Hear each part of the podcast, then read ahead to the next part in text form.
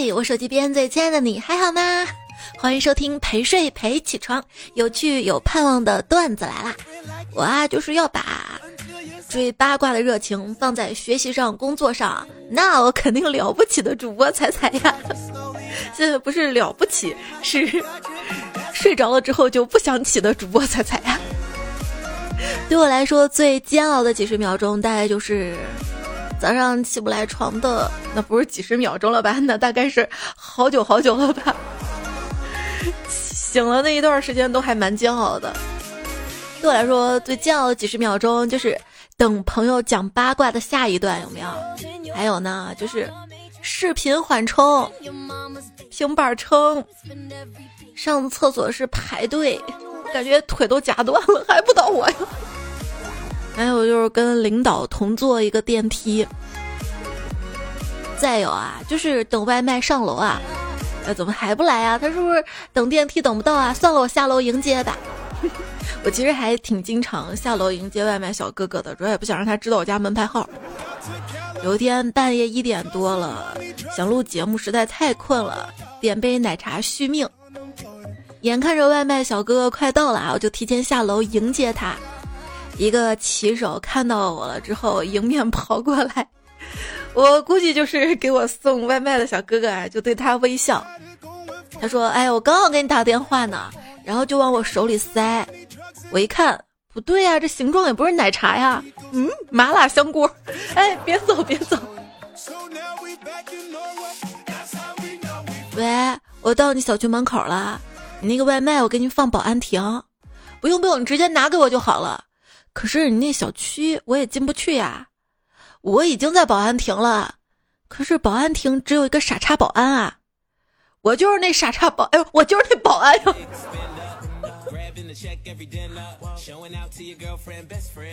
收到条短信，陌生人问我确定不吃饭吗？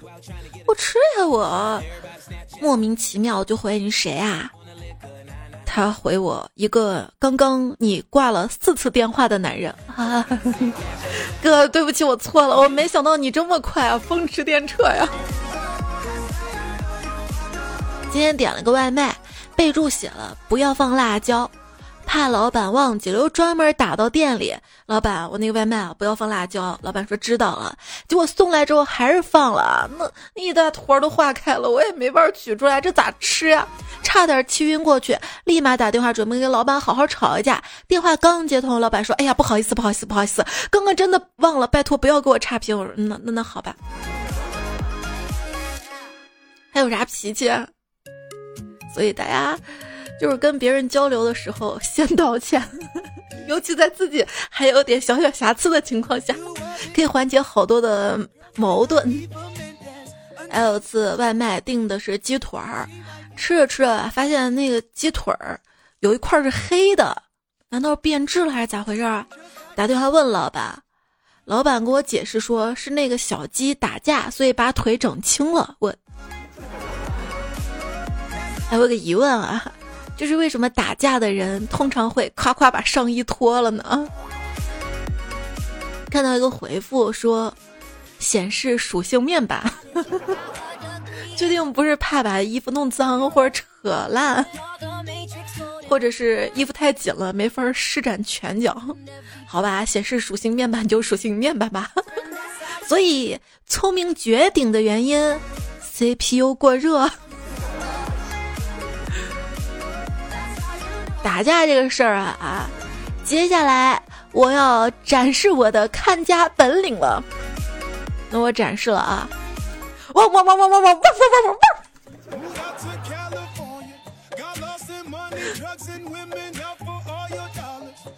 其实我还有个朋友，他本领挺大的，他是广西人，他爱吃田螺，他把那个田螺啊一吸，就跟我说这是公的。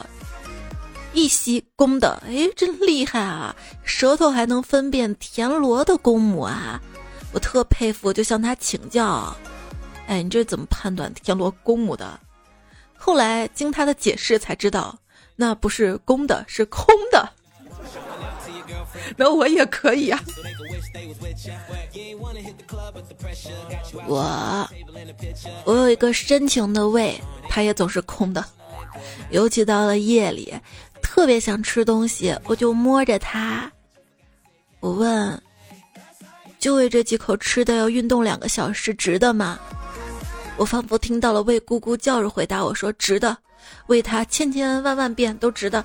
哎，我这是养了个胃吗？还是养了个无底洞吧？我的胃还不算可怕，我觉得可怕的是海参。看这个海参啊，虽然它没眼没耳、没心没肺没脑，但是生殖欲望特强，还杀不死躲不掉。你抓它吧，它就扔给你一堆废物，自己一溜烟逃走；你砍它，它就每段长成新的；你换地方吧，它就变色适应新环境；你让它滚吧，它就融到水里无影无踪，再聚成一坨新的堵到你家下水道。这像啥？简直就是极品渣男前男友啊！再说说辣条这个东西啊，你明明知道原料可能并不是那么干净，添加剂也很可疑，却还欣然的使用与人分享，这不就是我们 谄媚？这不是我们的生活吗？明知道很多事儿很糟糕，很多内幕很肮脏，却还是努力让自己活得很快乐。很多时候都是不干不净，吃了没病嘛。辣条添加剂算什么呀？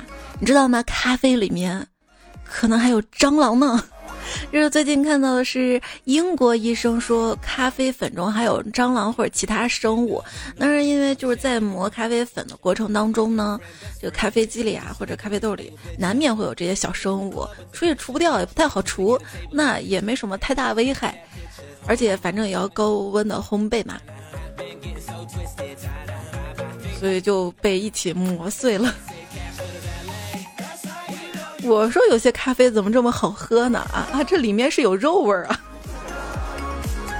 肉啊，你喜欢吃牛排吗？你吃牛排吃几分熟呢？为什么牛排都都都都大多都吃七分熟呢？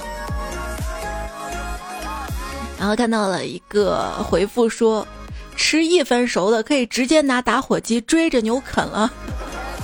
那。要是吃零点零零零零一分熟的，是不是当清晨的第一缕阳光照在牛身上，就可以开始追着牛啃了？确定这么直接追吗？能追上吗？牛不会反扑过来咬你吧？你说我这也不红的，对吧？应该不会追着我的。你说将来会不会有一个餐厅，为了体验这个牛肉最新鲜的，现场让你追牛，然后给你切了烤了？那这个就餐就有意思多了哈，不单调。现在有没有会觉得跟朋友小聚一下有些单调啊？哎，好久没见了，咱约出来见一下吧。好的，那我们去哪儿啊？就是和朋友制定出行计划，等于提前找好吃的；跟朋友出去玩，等于吃好吃的；跟朋友玩的很开心，等于吃爽了。期待下次一起出去，那就是下次继续一块儿找好吃的。主要也是我们老了玩不动了呀。我妹她还经常跟朋友玩个什么密室啊、狼人杀什么的。刚刚警察说，做密室的尽量不要有 NPC 和玩家亲密接触的环节。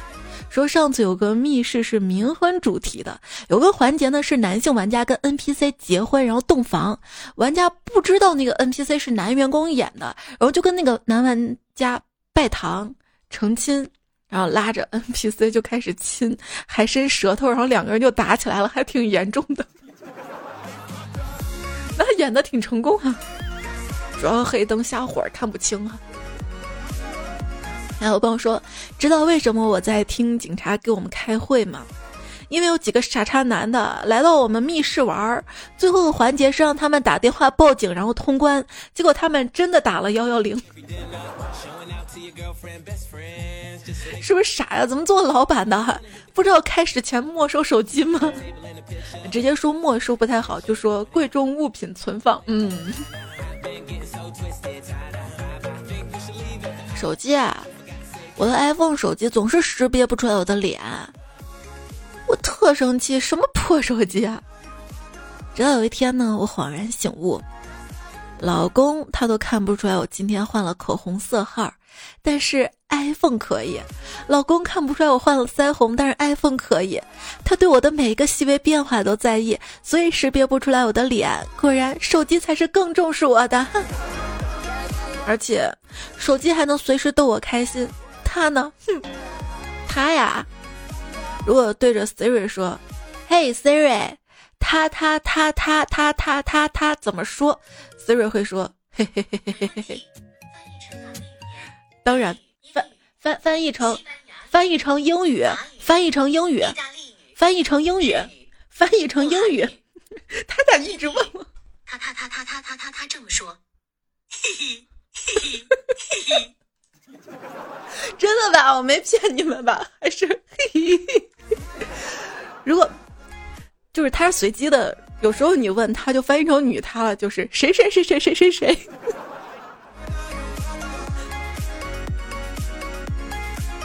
Siri 型社交什么意思呢？就指有些人啊，就像 Siri 一样，有问必答，但是从来不会主动跟别人说话。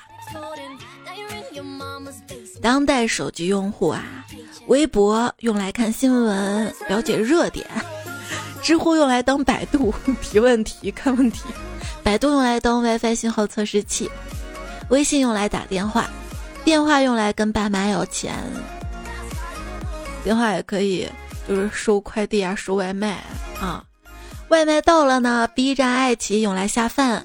手机自带的相机用来当镜子，美颜相机呢用来拍照 来网骗，小红书用来种草，朋友圈用来当相册，相册用来存表情包，短信用来收验证码，喜马拉雅用来哄睡，哄睡最在行，段子来了，在线教育 APP 啊用来看孩子。就是现在小孩子啊，看到屏幕就想点，默认所有屏幕都是可以点的。每次看到迷仔，看到我电脑那屏幕图片啥，他想放大看就戳戳戳戳个不停。妈妈怎么没反应？其实别说小孩了，我自己现在有时候看到一些电子屏幕，也是默认为它是触摸屏的，就比如说 ATM 机。有些 ATM 机它旁边不是有按键吗？然后我就第一反应不是按旁边按键，而是按屏幕。我好久都没有去 ATM 机取钱了，有没有？好久都没有用到钱了。朋友说他要买手机，他说他买手机啊要选屏幕大的，特别大那种。我说太大也不好吧。首先屏幕大了不好拿，而且贵，还费电。哦，说费电，那天在某宝上看到了一个奇葩，手机省电贴，就是贴到手机后面可以省电，说它是稳定电流呀啥的。还看到什么手机防辐射贴，说是最新黑科技，也不知道这些是真是假。假的那哪是黑科技啊？那就是黑你钱科技。说回来嘛，朋友不是要买屏幕特别大那种手机嘛？我说为啥？他给我解释说，手机屏幕大，万一掉厕所就能就能卡住，已经掉两个了。哎，我发现冬天戴上手套玩手机很不方便，可不可以发明一种实体化按键代替屏幕的手机呢？不是问这样问题的小伙伴，你大概是没有见过最早的手机吧？手机，你能想象智能手机问世只有不到五千天吗？与人类历史相比，五千天实在太过于短暂了。然而，就是这短短的五千天，我们的生活已经发生如此惊人的变化。那现阶段，我们是不是可以说这是人工智能时代的开始的开始阶段呢？有些感情就像透明手机壳，开始时候透明的好漂亮，好喜欢，用着用着就逐渐黄了，想丢了换一个。手机边，亲爱的，你依然收听到的节目的是段子来了。这个节目呢是在喜马拉雅 APP 上更新的，你可以通过喜马拉雅 APP 搜索“段子来了”找到我，记得订阅专辑哈。最近看《创三》了吗？就那个糖果超甜的。继去年的泥塑粉之后，又出现了一个新名词——缺德粉儿。就是想给利路修投票啊，就想看他被迫营业、苦逼上班的样子。和我好像，你一票我一票，利路修继续学唱跳。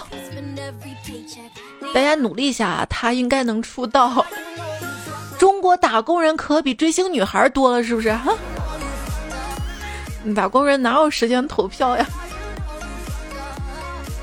同事参加入职培训，培训就跟他讲嘛，啊，来这里工作呢要全力以赴，每天呢都要当成生命的最后一天来过。同事小声说了一句：“生命中最后一天还要去上班啊，好可怜。”那也不是不可能的事啊！工作中一定要付出百分之百的努力的。周一百分之十一，周二百分之二十四，周三百分之四十，周四百分之二十三，周五百分之二。公司组织年度例行体检，一位同事心肝脾胃肾都没有毛病，血压、血糖、血脂、胆固醇、体脂率全部都正常，于是。他因为工作不够努力而被开除了，不对呀！我其实有点害怕别人对我说加油，他的意思好像是在说要靠你自己努力啦，别人帮不了你，所以你要加油啊！我感觉“加油”这个词儿还挺孤独的，它意味着我要孤军奋战了，所以我不想加油，我我挂倒档行吗？职场就是这样的。把自己累成狗的，永远干不过那些把自己伪装成狗的呀，是吗？那我不是都会汪汪汪汪汪了？我是不是能赢？别老那样大声喧哗，我真的好讨厌在公共场合大喊大叫的小孩儿。你们有烦恼吗？我有，我才是那个最该大喊大叫的呀！啊晚上，大家一起边吃饭边看电视，电视中突然有一个女子大叫“爹”，一个同事恶作剧的回答道：“哎”，然后电视又传出一声：“你安息吧。”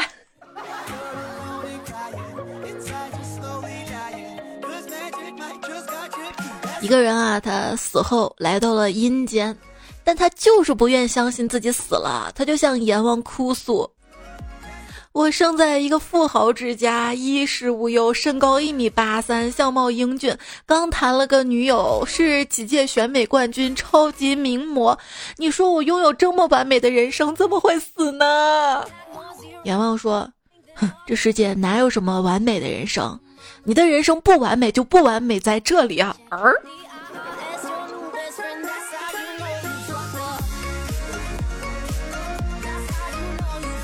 今天女同事说，昨天她家不知道怎么啊就聊到了生死。她老公跟儿子说：“儿子啊，我死了以后啊，千万不要买墓地，十几万、几十万的划不来，你就买个车位，把我挖个坑埋里面，省钱还增值。你晚上回来倒车，爸爸还能帮你看着点，指挥一下。车位能随便挖吗？”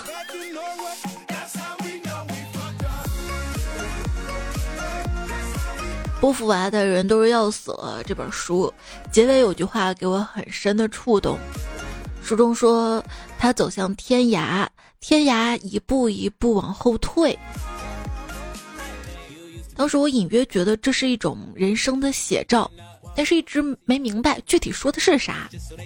现在我终于想明白了，说的那就是退休年龄啊。感到当代年轻人跟长辈之间啊，最大的一个代沟是什么？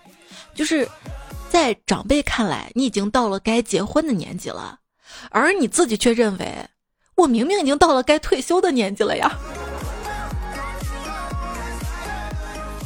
二十五岁到三十五岁，这人生十年啊，就感觉。远远的短于十四到十八岁这四年。如果你还年轻，请珍惜呀。那天玩狼人杀碰到一群小学生，他们说出了一句让我终身难忘的话。他们说他声音好像跟我们不一样，可能是个老东西，我们把他票出去。我 能不能好好玩了？我还觉得你们发言有问题呢，我怎么都听不懂呢？现在跟小孩子有大代沟了。我一个小表妹问我是不是二次元，我说是呀。她发过来一串文字，我就看懂了前三个字，太好了。后面比我们当年火星文还火星文呢。尤其那些缩写到底啥意思呀？好痛苦呀！就是跟三次元的朋友一起玩，发现自己太二次元；跟二次元的朋友一起玩，发现自己就不够二次元。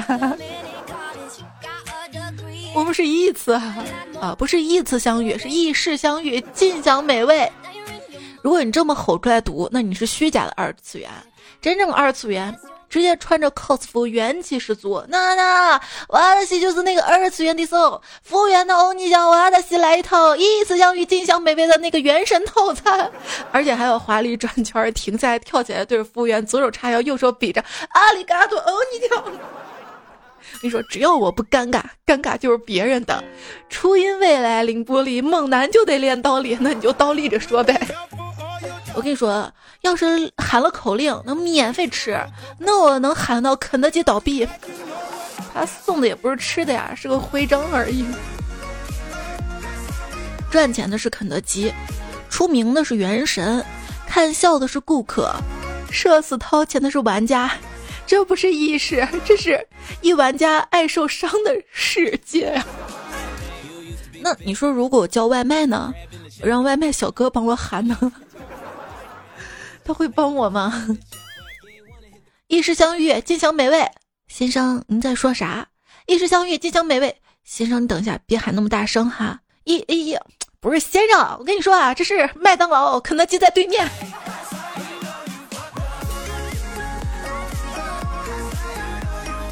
他们说：“救命啊！一个洛丽塔进我们诊室，用上颚共鸣问我们，等一下，上颚共鸣怎么说话？”医生，为什么二诊室没人啊？是这种感觉吗？我已经很努力了，可能感觉还不到位，要不你试试？这真的是我听出一个新词儿，真的有人这样说话吗？上颚共鸣。他说在隔间里面，我同学呢让他拉开衣服要做心电图，他发出惊人的害羞喘息，哦，救命！妹妹，洛塔真的不是你这样玩的好吗？这样很油腻，好不好呀？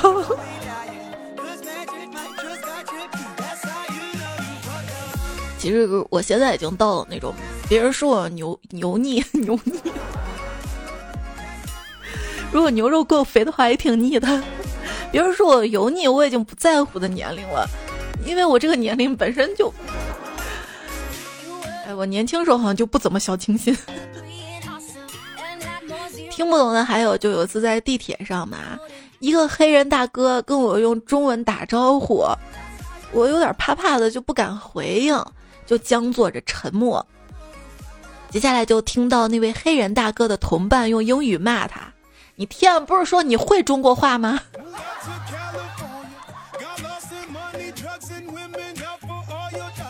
不懂的还有，就有些人嘛，他说一些知识点，就让我们听不懂。其实我们听不懂，不是因为他太高深了，是因为他自己也不通透。要知道，当你越精通一件事情，就越能用最简单的方式把这件事儿描述给别人。见面啦！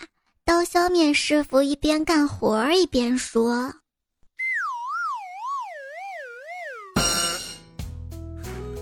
小帆船第一次出航，他对大海说：‘请多多指教。’但是大海一直没理他。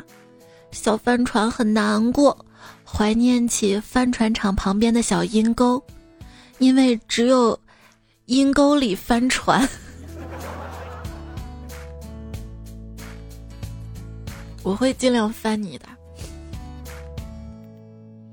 哎，为什么我越看这道山沟就越可爱呢？因为这道山沟叫小狗狗。嗯。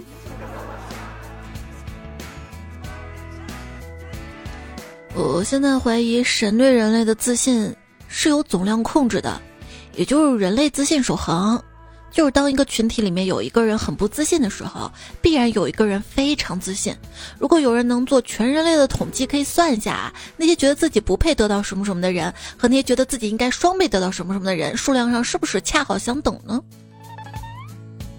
要不留言区里统计一下吧。觉得自己配不上彩彩的人，和觉得能双倍配上彩的人举个手。哎，猜猜你哪来的自信？这个世界真正麻烦的是，聪明的人啊充满了怀疑，而愚蠢的人却对自己充满了自信啊。有朋友说我的研究生很谦虚，论文初稿给我的时候，他的留言是：“导师，现在把精神污染呈送给您。”嗯，还有辅导员说，大家那个论文啊，不要设复杂的密码，没几个人会会盗你的密码，或者去你那儿去看你的论文的。别又不知道密码来找我了。以前啊，有人夸我没有没有一般一般，谢谢谢谢。现在有人夸我，那确实的，大声再说一遍啊。上了年纪的人呢，就会有三样：自夸、说教。和抱怨，同时还会拥有三样：脱发、变胖和失眠。为什么有些人一直怀念青春？大概因为除了青春，他们也没有别的什么拿得出手的东西了吧？你高中哪一瞬间最可怕呢？就是晚自习的时候嘛，班主任把我周围一圈八个人挨个叫出去谈话，没有叫我，可以说非常可怕了。最可怕的是问周围同学：“哎，老师跟你们说了啥？”他们支支吾吾的告诉我没说啥。哎，我，也许每个人这辈子都能够有一个愿望成真的机会，却被你在小时候许愿多得到一包零食的时候用掉了。哎，我还记得小时候啊，吃零食呢要看家长们的脸色。如今虽然不用看他们脸色，但是还是要看营养成分表的脸色呀。作为一个孩子，你认为你在十几岁的时候没有人会认真对待你；作为一个青年人，你认为在你长大成人之前没有人会认真对待你；作为一个成年人，你意识到无论如何没有人会认真对待你啊。成人的沉默有两种，一种是什么都知道的睿智，一种是什么都无望的寂静。也忘了到底是从什么时候开始，生活的愿望呢就变得简单了，已经对惊喜没有抱太大期待，只希望不要有突如其来的烦恼就好了呀。来自于上上期的留言啊，上上期说到了带对象回家发生的糗事儿嘛，皮皮连连说，我第一次带对象回家，我妈差点愁死，因为我们家没车没房的，年龄也小嘛。可是我当时没想那么多，就想单纯的带回去看看，对，就想多跟他待在一起嘛，哪怕回家是吧？哪里是想带他回家看看呀，更多是想娶她回家吧。还记得男朋友第一次来我家。我妈为了欢迎他嘛，做了十四道菜，四个人吃是有点多啊。但她当时问我：“哎，你们家是有多担心你嫁不出去？”我我家才不担心我嫁不出去呢。我告诉你啊，家里就这水平，邻居家狗来串门也得三菜一汤呢。哼。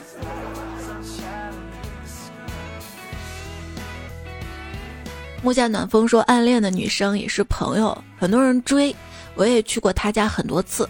多年之后相见，说起往事，他说：“哎，我听我姐说，我妈给你做的点心是给准女婿的，你也不知道吗？”呃，嗯嗯，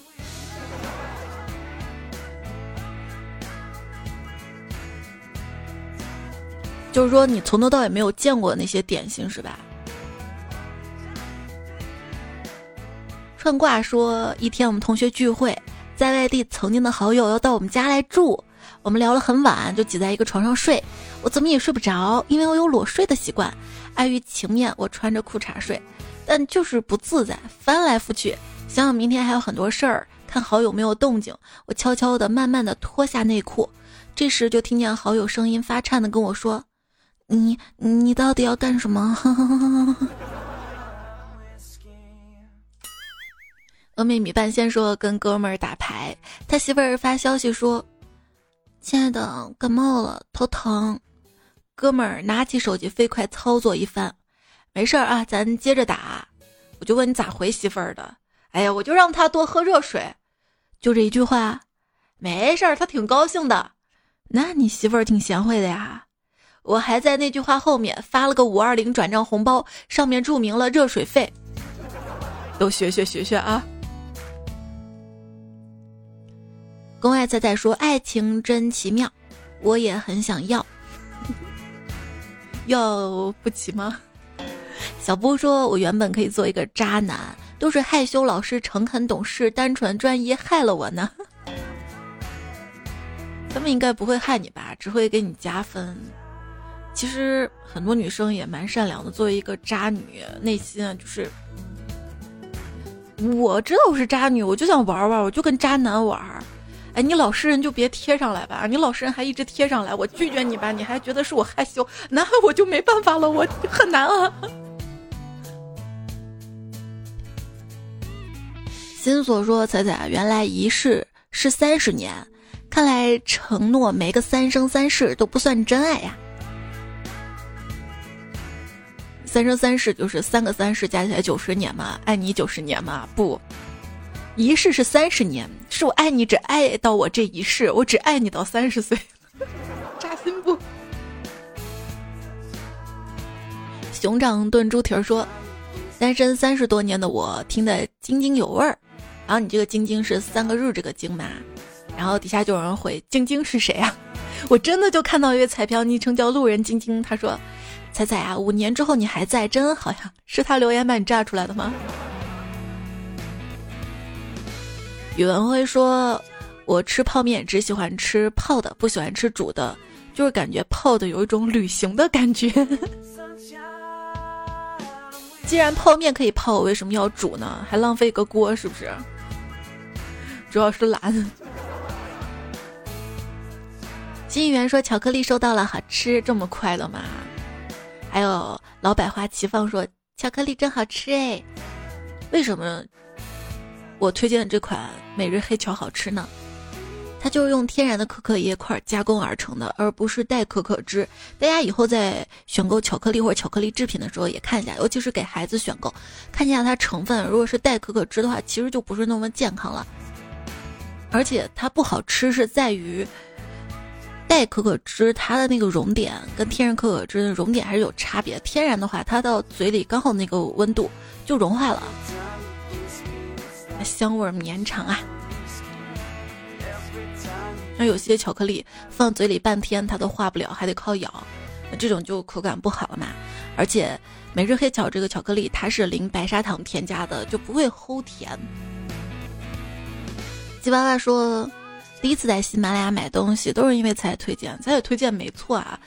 就是好，而且优惠都是我自己尝过的。玉米妹说，刚在调调那边听了个巧克力自由的广告宣传，想起彩彩这儿有宣传，就来彩彩这儿购买了。来我这儿买就对了，知道吧？我这儿还有福利呢。就虽然这次主播带货大赛我的名次不是特别的优异，第四名吧，虽然没得到前三，但是还好福利提前给大家争取了，我就。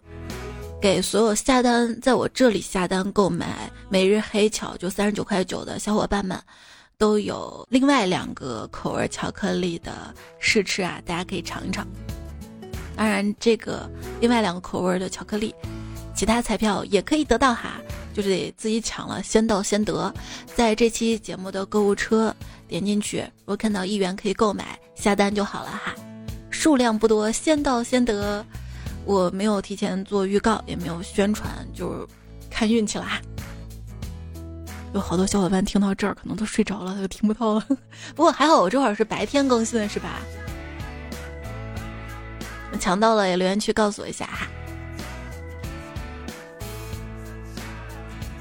在十一号之前还是可以选购的，就是原价五十九，现价三十九块九的喜马拉雅跟每日黑巧联名款的哈，总有四个口味儿。公爱彩彩说：“彩彩好像从来都不生气的样子。如果我做主播呢，我怎么生气？怎么在节目里生气啊？那就不是段子来了，是喷子来了。”仙人掌小君君说：“哎呦我的天哪！上班的时候听这期节目憋着笑啊，快把我憋出内伤了！才你陪我眼霜皱纹又多了。”呃，不需要眼霜的啊，这种笑起来的皱纹、笑纹，它是一种假性皱纹，嗯，不需要眼霜的。小黎米说：“爱笑的人运气不会太差，用你的笑容去改变这个世界，别让这个世界改变了你的笑容哟。”李珍怡说：“一直想问彩彩，在节目第二十三分钟的时候，告诉听众可以通过搜彩彩找到这个节目。”和请没有来的举手是不是异曲同工之妙？不一样的，就是播客不是也能听这个节目吗？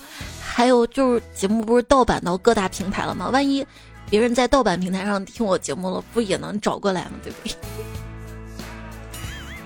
要不你多帮我宣传宣传？昵称我发誓再也不改，昵称了说。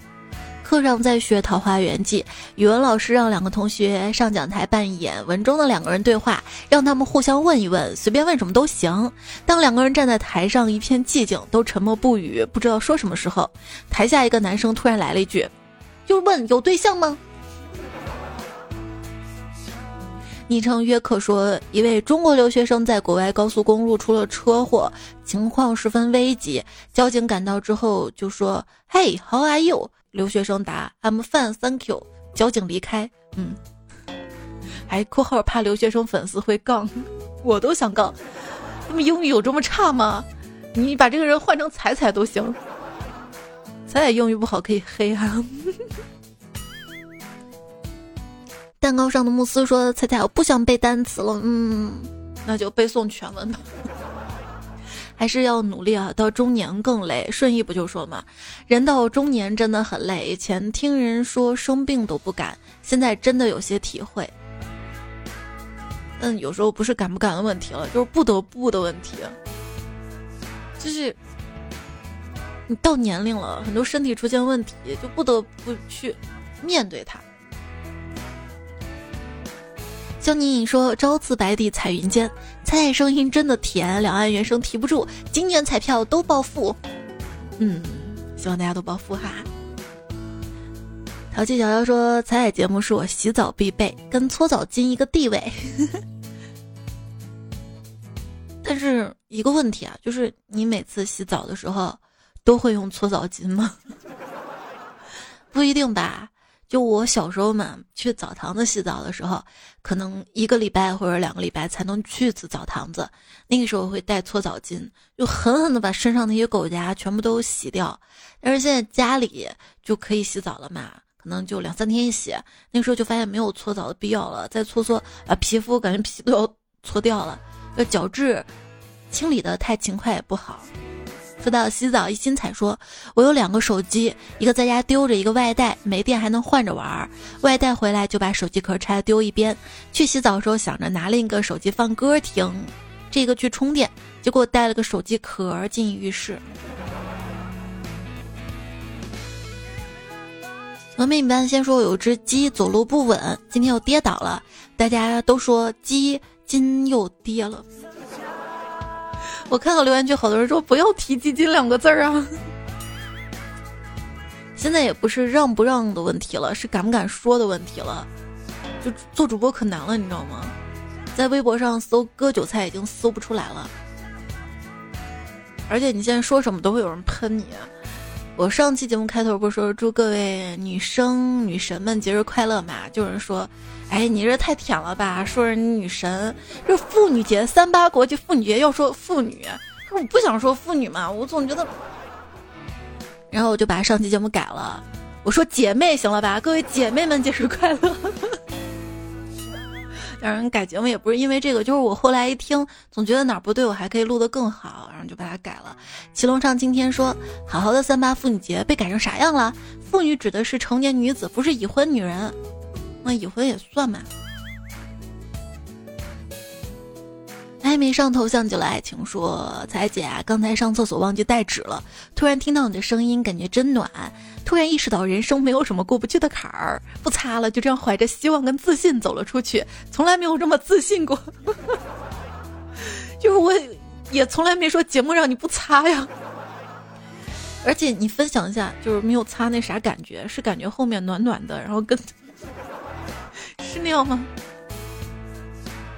哎，如果你没有带纸这种情况下，你会怎么办呢？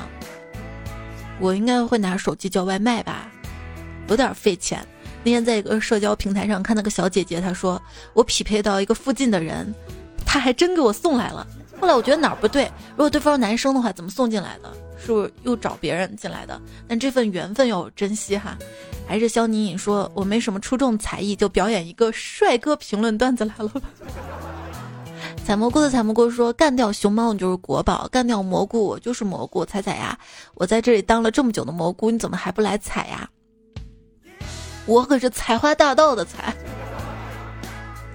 而且不能干掉熊猫，知道吧？这是违法要坐牢的，而且你干得掉吗？你听说过熊猫打架其实很厉害的，就是前段时间吧，网上公布了各个动物园熊猫出事儿的统计嘛，很多人是打不过熊猫的哈。望童鱼说买一对那种真无线蓝牙耳机，睡着了自己就掉了，不会缠脖子哟。那可是起床也找不到了呀。公海菜说：“彩彩大怪，老说没依赖，回头床上瞧，躺着迷彩。”嗯，好吧，他是我最深的依赖。我是诗人说：“半夜三更不睡觉，阎王小鬼来报道，要问为何不睡觉？踩踩沙发没抢到，若有机会占沙发，发完这首就睡觉。”那我们来看一下上期的沙发是谁哈？是轮回期待牧牧羊人，G D Robert 手里边最最亲爱的彩彩和 East。我的微信公众号是彩彩，在微信右上角添加好友，搜彩彩或者搜 C A I C I F M，公众号里面找到我加关注哈，在公众号发消息，像平时聊天对话框那里输入这期二一零三一一二一零三一，可以查看这期节目文字版。每天晚上输入晚安，可以听到当天的晚安语音。